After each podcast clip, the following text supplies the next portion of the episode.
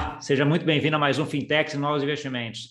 E hoje nós vamos falar sobre um tema que carrega aí todo mundo que está no Brasil, que faz alguma coisa com o exterior, já passou por ele de algum momento, né? Câmbio, né? Como é que funciona o real? Por que, que o real a gente não consegue trocar como a gente troca dólar por euro? Como é que essa nova legislação está vindo? Vamos falar de real digital, né? Nova moeda aí, o Banco Central inovando e tentando ir para ir para ir para a parte de criação da CBDC e tudo mais, tá? E para isso eu estou hoje aqui com a Carolina Pietro, que é diretora do Banco of America no Brasil. Tudo bom, Carolina? Tudo bem, Gustavo? Um prazer estar aqui com você. Muito bacana ter interesse sobre esse tema, é um tema que está revolucionando o mercado brasileiro de câmbio, então, muito legal ter a oportunidade de falar sobre isso. Tá bom, obrigado. Eu que agradeço a oportunidade de você vir aqui bater esse papo e trazer toda essa tua experiência aí. Uh, Dito, eu não comentei ainda, mas eu sei que você participa também dos comitês da Febraban sobre esse assunto, né? Então, assim, antes de tudo, acho que vale a pena você falar um pouquinho aí da tua, tua história, né? O que, que você já fez, o que, que você está fazendo hoje, uh, até agora, para daí a gente começar a entrar nesses temas. Legal, perfeito. Eu comecei na Receita Federal, na verdade, na, no ambiente de comércio exterior, e aí depois, na época, eu prestei um concursinho aí do Banespa, né? Passei no Banespa, Banco do Estado de São Paulo, aí Santander veio comprou, de lá Citibank, e há 13 anos agora no Bank of America, né? Eu sou diretora lá, sou responsável por produtos de câmbio uh, na América Latina em geral, né? Então a gente tem essas questões regulatórias de Brasil, mas na América Latina a gente tem um pouco mais de flexibilidade para atuar, porque alguns países permitem conta em moeda estrangeira, né? Então, durante aqui o nosso bate-papo, quando você mencionar essas mudanças regulatórias, provavelmente a gente se aproxime um pouco mais uh, desses ambientes globais. Vamos poder falar um pouquinho sobre isso. Tá bom, eu já vou aproveitar para fazer a primeira pergunta. Eu trabalhei muito tempo com câmbio também e vi um pouco dessa evolução do câmbio no Brasil, né? De ser um câmbio muito centralizado. Eu comecei a trabalhar em câmbio, eu trabalhava e era, era comercial e flutuante. Você tinha os dois câmbios separados ainda, faz alguns anos. Mas assim, a, a gente vê o câmbio evoluindo no Brasil, mas ainda a gente não tem ainda por mais que eu veja uma, uma vontade aí dos reguladores e dos bancos, etc., de transformar o câmbio no Brasil um câmbio ah, como é nos Estados Unidos Europa, né, um câmbio não centralizado, vamos dizer assim, ah, demorar muito para acontecer isso, né, Carolina? Então, você já, a gente já vê essa tendência. O que, que você acha que são os grandes entraves aí? Por que, que essa está demorando tanto para a gente chegar a um câmbio livre como é Estados Unidos, Europa, etc.? Perfeita colocação. Eu acho que a gente realmente é um país que uh, tinham muitos entraves, mas agora com a aprovação da nova lei cambial no final de dezembro, né, do ano passado, a gente vê a queda de mais de 30 leis, com mais de 400 artigos, a gente tinha leis de mais de 100 anos, que falava de jogo do bicho para câmbio, então, assim, coisas que a gente não conseguia nem mais interpretar, que geravam muita brecha né, na regulamentação para interpretações distintas, né? Isso dava bastante confusão. Então, eu diria que principalmente eram leis que impediam uh, a modernização, a flexibilização, inclusive o Banco Central usa isso como é, para descrever o que, que é a implementação da nova lei, ela vem para modernizar, simplificar e dar transparência jurídica, porque também o, o, investidor ele não tinha clareza sobre como ele podia operar no país. Isso dificultava a entrada de capital, saída é, de capital muito frequente para cada volatilidade que a gente tinha, alguma questão política, né? Logo o capital saía, até por falta de transparência também. Investidor estrangeiro tendo que colocar representante legal, que fica no país, que ele desconhece, mas que atua em seu nome. Então, tudo isso vai poder ser simplificado de forma gradativa, que o Banco Central tem feito bastante nesse, nesse ponto. Não vai ser vai ser disruptivo, mas vai ser gradativo. Eles não vão virar nenhuma chave, vão derrubar todas as, as, as burocracias hoje, hoje, existentes, mas hoje a gente tem uma conversa muito fluida com o Banco Central e a gente percebe que eles estão dispostos a entender as dores né, do mercado e atuar gradativamente com algumas prioridades uh, para melhorar esse mercado. Então, eu digo que nessa resposta, sendo muito objetiva, é a questão da regulamentação que não tinha como ser flexibilizada com as leis tão antigas né, e obsoletas que a gente tinha. É, e aí eu acho que o jeito que você colocou é bem legal, porque assim não adiantava você, você colocar um adendo naquela lei, né? Você tinha que tirar tudo e vamos fazer uma nova. E aí o trabalho para você fazer isso é muito, é muito maior, com certeza, né? E precisava desse rito, né? Que é um rito difícil, né? Ficou uh, desde 2016 essa nova lei estava sendo escrita e foi aprovada no Congresso, né, em 2020, aí teve essa questão da pandemia, aí agora no final do ano passado passou pelo Senado, né, porque teve várias priorizações com relações à, à crise pandêmica, e isso foi atrasando, mas é um rito, né, passar no Congresso, depois no Senado, e aí o, o presidente sancionar, e agora ela entra em vigor em 30 de dezembro de 2022. Tá?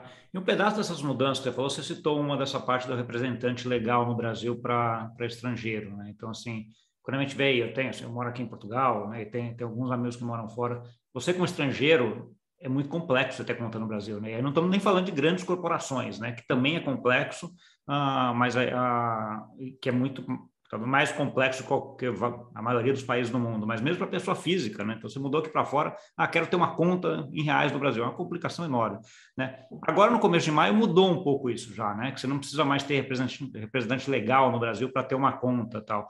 É ah. um pouco relacionado a investimento, né? Essa mudança. Na verdade, é porque a regra era para investidor, pessoa jurídica e pessoa física. Imagina que era a mesma burocracia, né? Em, em, e era muito desproporcional. O que, que uh, foi aprovado agora em maio efetivamente? Que um investidor estrangeiro ele não precisa constituir representante legal e ele vai ter e nem fazer aquelas declarações super robustas e apresentar toda aquela documentação suporte para o seu representante legal entrar em seu nome na CVM, constituir um cadastro. Agora a CVM, a partir do dia 2 né, de maio, uh, disponibiliza um sistema para o investidor diretamente, onde ele entra, se cadastra, é gerado um CPF e um número de operacional, né? Que através dali a CVM já vai controlar todas as entradas e saídas de capital desse indivíduo. Então a, a regra ela muda nesse sentido uh, neste momento. A questão de oferecer conta em reais você já tem alguma, alguns capabilities aí no mercado, né, sendo oferecidos principalmente por fintechs e, e e startups, né? Uh, mas com os limites ainda uh, bem definidos, né? Operar até 10 mil dólares em algumas situações, alguns bancos ainda falam até 3 mil dólares, com documentação suporte.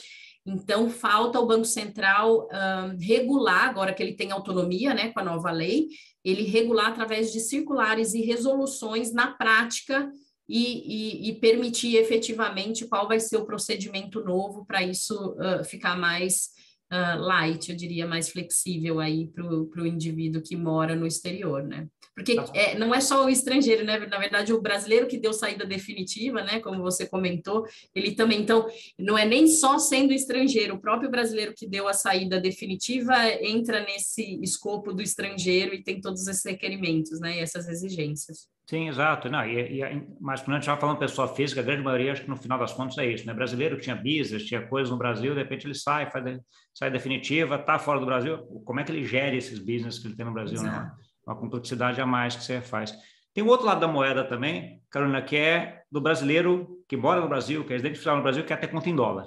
Né? Então, assim, já foi anunciado há algum tempo atrás que assim, essa possibilidade, essa nova lei abre a possibilidade disso acontecer. Como é que você vê isso se desenvolvendo para frente? Olha, eu vejo o Banco Central uh, comentando nos eventos que teve uma publicidade sobre isso e que, na verdade, não é a prioridade do Banco Central com a nova regulamentação. Isso pode acontecer, o mecanismo agora, né, o novo texto e a possibilidade do Banco Central regular de maneira mais rápida, mais efetiva, vai permitir que isso aconteça. Mas eles não colocam em prazo, em perspectiva, até porque eles não querem abrir para o capital brasileiro sair, né? Então, isso é um mecanismo que tem que ter uma certa maturidade para acontecer, e não é o momento. Então, o Banco Central ele reforça isso, uh, reforça isso uh, nas apresentações que ele tem feito, então, eu te digo que eu não tenho grandes expectativas ouvindo do regulador, eu não tenho espe grandes expectativas para o momento isso acontecer em larga escala e sem uh, nenhum tipo de medida né, que segure um pouco esse capital brasileiro aqui no país. É, é, é curioso você falar isso, eu estava estudando muita parte de finanças comportamentais também, né? E você vê que o brasileiro é um dos, dos povos que mais tem aquele home bias, né? Aplica 98% do, do dinheiro dos brasileiros está aplicado no Brasil. Né? Então, assim, se você abre isso daí muito rápido, muito fácil, também você, você acaba gerando uma, uma, uma, distorção, porque pô, vai, todo mundo vai querer ver ao mesmo tempo. Tem que ter um pouco de, talvez, educação financeira e vai ajustando Exato. e vai indo devagar, né? Então, assim, acho que, acho que você colocou bem. Talvez seja questão de tempo e, e não é prioridade nenhum Banco Central, né? Abrir porta de saída para quem queira sair a, a, todo momento e de maneira desenfreada ainda, né? Acho que é um pouco... É, eu acho que é possível, pode acontecer, deve acontecer, mas não vai ser algo assim imediato e larga escala. Mas uma coisa muito interessante, tá? Transferindo esse mesmo assunto para contas corporativas, né?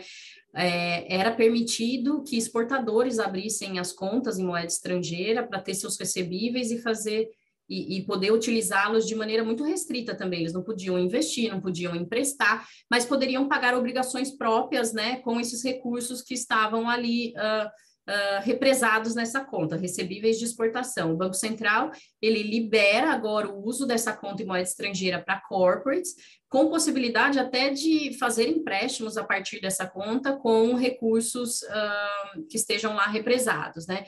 Então, isso é disruptivo já para o Brasil, de alguma forma, é uma liberação do curso, né, do, do, do real é, ser transformado em dólar e ser mantido, mas é como forma de fomentar, né, é, uh, as exportações e importações de maneira mais adequada e alinhada com as práticas internacionais. Então, isso é uma mudança muito grande que passa de ser um benefício só para exportadores, também para outras corporates que, que queiram ter essa conta e com uma ampliação maior de escopo de uso, né?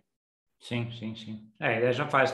Tem várias empresas que, apesar de não exportarem, têm alguma relação com outra moeda, por exemplo, né? até pelo produto que às vezes elas fazem ou vendem no Brasil, faz todo sentido eles terem essa abertura, né? Acho que isso é bem legal e mostra um pouco desse caminho que você está mostrando, né? De que a gente vai devagarzinho, ali de modo controlado, vai ampliando esses, esses momentos. Colocando um pouco da parte de inovação nisso daqui, Carolina, como é que você vê? Porque assim, uma das dificuldades que eu sempre falava com fala com fintechs e especificamente de câmbio é pô, o mercado de câmbio do Brasil é muito diferente do resto do mundo. Então, assim, não é um plug and play, você pegar uma fintech que funciona na Europa e, pô, de câmbio, né? E tá, coloca no Brasil, ela funciona. Teve vários casos nos últimos anos aí, de alguns casos que tentaram, não foram muito sucesso, tiveram que voltar para trás, alguns com mais sucesso. Como é que você vê uh, essa nova regulamentação alterando esse ambiente de inovação de fintechs, mais especificamente no mercado de câmbio? Então, eu vejo assim, a primeira coisa, eu acho que é fantástico, né, a criação desse novo modelo aí, ter fintechs, ter startups atuando, né, e tendo licença para operar no mercado financeiro, porque isso traz uma necessidade de inovação, né, e tecnologia uh, de todas as instituições, né, isso deixa o, o, mercado mais democrático, bancariza, né, que era uma das questões, é ainda uma questão muito relevante para o Brasil, né, no, na, no, no, quesito desenvolvimento, né, a gente esbarra nessa questão da desbancarização. Então, eu vejo essa questão da tecnologia, da fintech, isso é uma opinião pessoal, tá? E a gente já está vendo aí muitas fusões, né, é, muitas aquisições, muitas parcerias. Eu acho que esse mercado vai trabalhar junto, porque existe uma dependência ainda das fintechs, né, das instituições financeiras, porque eles têm limites muito menores para poder operar. Então, em algum momento, ele tem que estar tá conectado com uma instituição financeira para uh, viabilizar né, os produtos que eles têm que eles têm lançados. A dificuldade. Antes de entrar na dificuldade, só para uh, uh, entrar um pouquinho mais nesse tema, você já por que canal você consegue ver uh, essas fintechs melhorando, impactando esse, eh, esse mercado de câmbio? Os spreads estão diminuindo, os clientes estão, estão exigindo coisas maiores. Qual, qual que é o principal canal que você vê aqui já tá então, está afetando já? É, na verdade, eu vejo uh, os pagamentos, né, a parte de remessas, competindo bastante com os bancos de varejo, né? Eles têm uma proposta é, principalmente da conta sem tributo, não, não, diretamente relacionada ao câmbio, né? Da conta sem tarifa, e aí eles atrelam ao câmbio essa, é, atrelam essa conta ao câmbio, e aí no final a conta sai mais em conta. Mas como essas fintechs acabam uh, adquirindo a moeda estrangeira das instituições financeiras, de alguma forma ele tem que repassar isso para o contribuinte. Então, eu não vejo um ganho tão grande na perspectiva câmbio individualmente, uh, mas eu vejo um combo atraente para aquele uh, indivíduo, né? que eh, pagava tarifas mais caras, uh, se relacionando diretamente com, com instituições uh, financeiras tradicionais, né? Então eu a, vejo... a parte, a parte de, de UX também é um pouco pega um pouco nisso do cliente estar tá mais tendo mais experiência com as fintechs que tem em geral uma UX melhor ou começando, etc. Então exigindo mais dos bancos nesse sentido também. Sem dúvida. No início a gente via um UX mais interessante para o cliente, mas depois que o Banco Central veio e começou a regular, a fintech acaba tendo que ter alguns padrões de exigências maiores para poder operar no mercado. Então, eu acho que é, diminuiu um pouco essa diferença entre instituição financeira tradicional e a fintech na experiência do usuário, justamente porque os padrões de exigências do regulador aumentaram com relação. Então, agora a fintech também tem que pedir mais documento do que pedia antes, né? O processo de cadastro ele ficou um pouco diferente, tudo isso muito voltado para a questão da prevenção à lavagem de dinheiro. Então, assim, é, voltando na resposta da sua pergunta, eu vejo é, muito atraente esse ambiente né, das fintechs e a experiência do usuário é, diferenciada, mas eu acho que as instituições tradicionais estão aprendendo com isso também, estão rapidamente mudando os seus modelos e através de aquisições, fusões ou até de, de um learning curve, eu diria aí, as instituições já estão muito próximas do usuário, financeiras, da, da experiência que uma fintech promove. E também o lado da fintech teve se adequar ao ambiente regulado então, eu acho que houve aí um, um balanço. Ainda veio uma diferença, mas não tão desigual, eu diria. É bem por aí mesmo. Acho que a gente vê essa inovação começando de um lado, o outro lado está olhando, e vai meio que todo mundo se ajustando e pegando um caminho aí que é bom e que no final é bom para todo mundo, no final, né? para o regulador, para para as pessoas de modo geral. Mas voltando, Torna voltando... o mercado mais competitivo, eu digo, nos spreads, porque antes, claro, você tinha um, um um privilégio né, de algumas instituições em operar, e agora sim, o impacto no spread, sim, eles ficam mais uh, atraentes e mais justos, vamos dizer assim, porque você tem mais competição, né? Então eles acabam nivelando a, a preços melhores. Nesse sentido, sim, eu vejo essa alteração de, de preço né, na, na transferen nas transferências internacionais. Tá. E voltando no ponto em relação às fintechs internacionais que tentaram voltar no Brasil, esse ambiente que a gente está construindo sendo um ambiente mais internacionalizado, de um câmbio menos centralizado, etc., favorece também um plug and play, né? uma, uma tropicalização, como a gente fala, um pouco mais, mais fácil. Você vê aí um ambiente de mais uh, competição entre as fintechs também, dessas fintechs enormes mundiais começarem a olhar para o Brasil e entrar mais no Brasil? Sem dúvida, tem uma busca imensa de novas fintechs, até depois eu linko um pouquinho com a questão da conta de não residente, porque essas fintechs, elas querem operar através da matriz e não necessariamente ter uma subsidiária no Brasil, justamente para poder plugar o sistema ou habilitar o sistema para um usuário uh, estrangeiro, brasileiro, começar a operar, mas no sistema que eles operam globalmente, né? Então, assim, eu vejo que essas mudanças vão trazer um ambiente mais flexível e que permita esses plug and plays. Até hoje não era, claro, por causa da tropicalização necessária para cumprir com as regras um, da regulamentação brasileira e, e das exigências do, do, Banco Central, mas o pagamento se transformando em operações mais straight to, to, to forward, né? É, diretas. A gente não vai um, precisar de tanta tropicalização. Então, a gente vai ver o, o pagamento direto como é feito internacionalmente, uh, sem necessidade de documentação suporte, onde o cliente entra, faz a sua cotação, ele já vê a conversão na tela e já inclui os dados de pagamento do beneficiário final. E isso, com certeza, num curto prazo, eu já vejo o Pix Internacional atuando também, sendo mais rápido até do que esse modelo que a gente prevê neste momento, né? Vai ser um instantâneo. Tá bom. A bola de cristal agora, Carolina, é uma coisa que eu sempre dei, muito tempo no Brasil, também sempre tinha aquela ideia de que algum dia a gente vai ver o real conversível, né? não centralizado, um pouco disso que você está tá falando, como é o que você falou, você transfere, coloca de uma conta em euro para uma conta em dólar, simplesmente fecha o câmbio, independente do valor, não precisa de documentação suplementar, não precisa de toda essa coisa que o Brasil. É, Aproveitando a tua voz, então, você acha que, que quanto tempo você acha que a gente vai ver o, o real como uma moeda totalmente conversível e quanto tempo você acha que demora isso?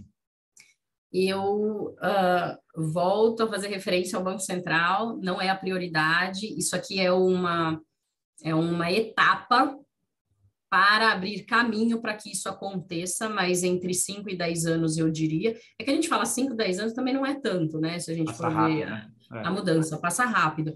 Mas não é para um primeiro momento. Isso é uma etapa, e para que a gente chegue no real totalmente conversível, a gente tem outras mudanças estruturais, como a da lei, que né, é, removeu leis antigas e tudo mais, tem outras inúmeras mudanças necessárias com, aí na, no, no viés econômico né, do país para criar mecanismos, ferramentas que permitam essa conversibilidade não atrapalhem o desenvolvimento do país, né, ou provoque crises como a gente teve em outros países que tentaram esse movimento e foram super mal sucedidos, né? Então a gente precisa de uma base econômica muito sólida, né, mecanismos de proteção dessa conversibilidade. Então são atuações muito mais econômicas aí para permitir que isso aconteça, né? É, então, é, eu acho que eu, vai demorar um tempo. É, o que eu consigo ler do que você está falando é o seguinte, o caminho está nessa direção, ah. mas é um processo que tem que ser feito de forma estruturada e isso toma um tempo. Acho que essa Leva é... um tempo. E que outros mecanismos precisam uh, ser criados e outras barreiras e burocracias precisam ser desmontadas. Tá bom, tá bom, combinado. Real Digital, né? Eu sei que você está muita discussão em relação a isso, eu acompanho algum, até o Banco Central em algumas coisas em relação a isso. Como é que é a tua visão hoje sobre esse real digital, né? Só colocando um pouquinho de, de perspectiva. A gente teve um Pix aí, né, que foi um ano e pouco, um sucesso enorme, né, uma adoção enorme. Hoje é o principal meio de pagamento do Brasil, assim, coisa de pouco tempo, etc. Colocou o Brasil aí na, na, na lista dos países que têm pagamentos instantâneos. Você já comentou que a gente logo em breve aí vai ter aí o Pix Internacional, que vai fazer até um papelzinho de câmbio instantâneo aí nisso daqui.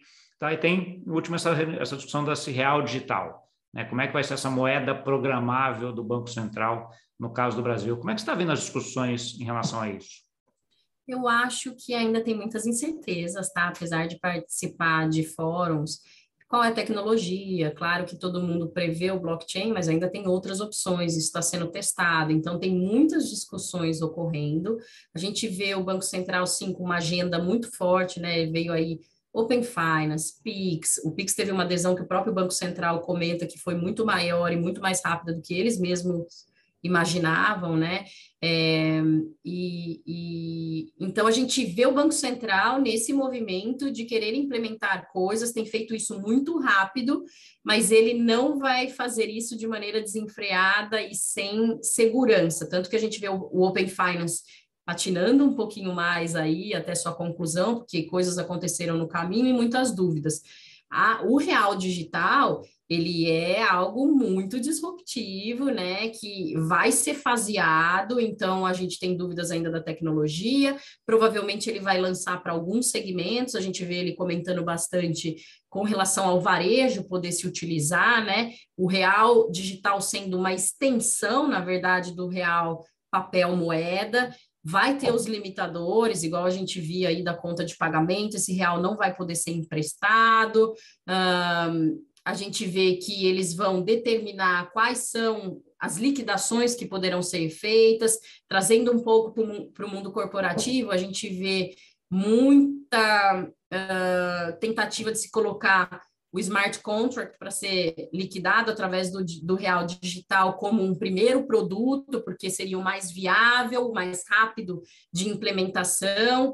Então, eu acho que isso vai, vai acontecer também de maneira gradativa, muito madura, então eles vão lançar, vão ver se desenrolou, se desenvolveu, se foi seguro e ampliar o escopo de uso.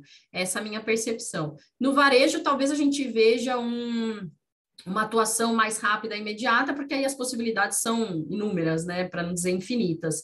E a gente vê que eles vão abrir uma consulta pública para ouvir do consumidor final o que ele espera, né? Isso também é uma mudança dos últimos anos do Banco Central. Vai ter a consulta pública da nova lei cambial também abrindo aí no próximo mês. A gente teve essa questão da greve, então atrasou um pouquinho os cronogramas, mas a gente vê o Banco Central disposto, aberto, né, a ouvir o que o consumidor final quer. E aí a minha recomendação é, é, é, a, é a seguinte: entrem na consulta pública e expliquem suas dores, talvez de maneira mais estruturada, se necessário para algumas corporações através de advogado, mas é uma, uma porta para demonstrar para o Banco Central, né, as necessidades do mercado e o quanto isso está mudando, quais são as dores, e, e ver isso ser colocado em prática de maneira muito interessante para o usuário final, que é esse o mindset. Ele não quer fazer para a instituição, ele quer fazer para benefício do usuário. Isso mudou bastante nos últimos anos, né? É, isso é bem legal. Não, a própria implementação do Pix já mostra um pouco isso, né? Aquela ideia de que desde 2016, se não me engano, que ele começou com os papers, ó, precisamos fazer pagamento instantâneo, precisamos fazer pagamento instantâneo. A iniciativa privada, os bancos não se moveram para fazer isso, ele falou, ah, então eu faço. E aí fez. Né? Encampou o Pix aí, que foi uma, uma iniciativa bem interessante. Por quê? Porque ele via ganho para a sociedade, para as pessoas, para o usuário final, no final, que é o que a gente que é o que a gente vê hoje. No papo e tá fazendo bom. referência com o mercado internacional, porque a gente tende, né, a ter essa síndrome do brasileiro que tudo não é tão bom. O Pix é globalmente reconhecido como uma é.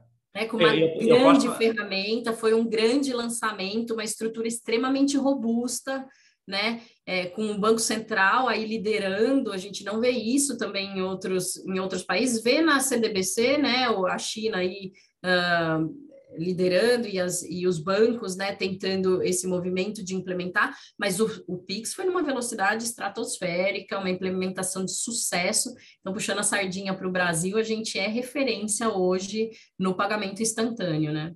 Não é, isso, isso é uma verdade completa. A maioria, por isso que eu até comento, gosto de contar essa historinha, porque a maioria dos países tem pagamentos instantâneos privados, né? Ah, são entidades tipo a Febraban, do mundo aí desses países que acaba utilizando no Brasil, não. Não fizeram, o Banco Central falou, ah, é bom é para a sociedade, eu vou lá e vou fazer, e mega sucesso que está aí. Discussão de CBDC, que eu vejo aqui fora também, Brasil liderando quase todas, né?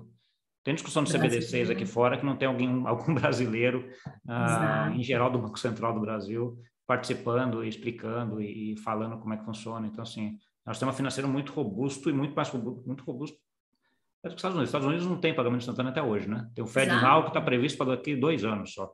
Então, Exato. assim, a gente lidera isso e é um motivo de orgulho bastante grande para nós brasileiros, né? Ah, com certeza, com é. certeza. Carina, a gente está chegando um pouco aí no, no, tempo aí que eu tenho aqui de, de gravação para a gente. Eu queria que você desse, acho que, duas coisas. Uma mensagem para quem nos ouviu e para quem está nesse mercado de câmbio, para quem é utilizador desse mercado de câmbio no Brasil, ou de inovação, né, fintechs, né, e um pouco de contatos também, teus, onde que o pessoal te acha aí, caso queira entrar em contato contigo. Tá joia. A minha recomendação seria aproveitem, é um momento incrível, né? Na parte de tecnologia, fintechs, startups, tem muita coisa para ser feita, agora tem ambiente para isso. É, a gente tem que estar tá antenado, tem que estar tá ligado, trazer o que é feito lá fora, que faz sentido né, para o usuário brasileiro, seja corporate, seja pessoa física. Uh, é um momento incrível de estar tá participando para quem está né, no mercado financeiro então, é aproveitar as oportunidades, como eu já disse, entrar nas consultas públicas que te, né, que te afetam de alguma forma a regulamentação, porque sim, o Banco Central está disponível para ouvir e para fazer em, em, linha com o que o mercado espera. Então, aproveitem essa oportunidade. E para entrar em contato comigo, tem meu LinkedIn, Carolina Prieto, pode ser por lá, por mensagem, ou meu e-mail, carolinajcprieto.gmail.com. Tá bom. Depois eu vou deixar todos esses contatos aqui embaixo também, para o pessoal já achar mais fácil de, de te encontrar. Obrigado, Carolina. O que eu posso dizer é que eu acho que eu vou te chamar para a ah. gente conversar logo em breve de novo, porque esse negócio é um tema Obrigado. vivo, né? Que ele vai alterando tema vivo. a tua visão e acho que você está bem, está certamente muito inteirada do assunto, sabe muito sobre isso. Então, assim, daqui a tempo a gente volta de novo para conversar e para você falar como é que e aí, como é que desenvolveu, como é que está indo, né? Que acho que tem muita coisa. Com certeza, Gustavo. Será um prazer e eu adoro falar desse tema e estou muito entusiasmada com tudo que está por vir e a gente vai se atualizando. Isso aqui é uma troca e agradeço pela oportunidade mais uma vez. Tá bom, obrigado. para você que nos viu, muita informação, informação legal de quem está lá dentro, quem está ajudando a fazer. É assim que a, a gente traz aqui gente que está lá, não só tem teoria, mas tem prática e vai ajudando a gente a entender esse novo mundo que está sendo criado, para que a gente consiga aí navegar nele melhor também, tá bom? Não esquece de dar o like, compartilhar com aquele amigo e amiga que gosta desse assunto e até semana que vem. Tchau, tchau.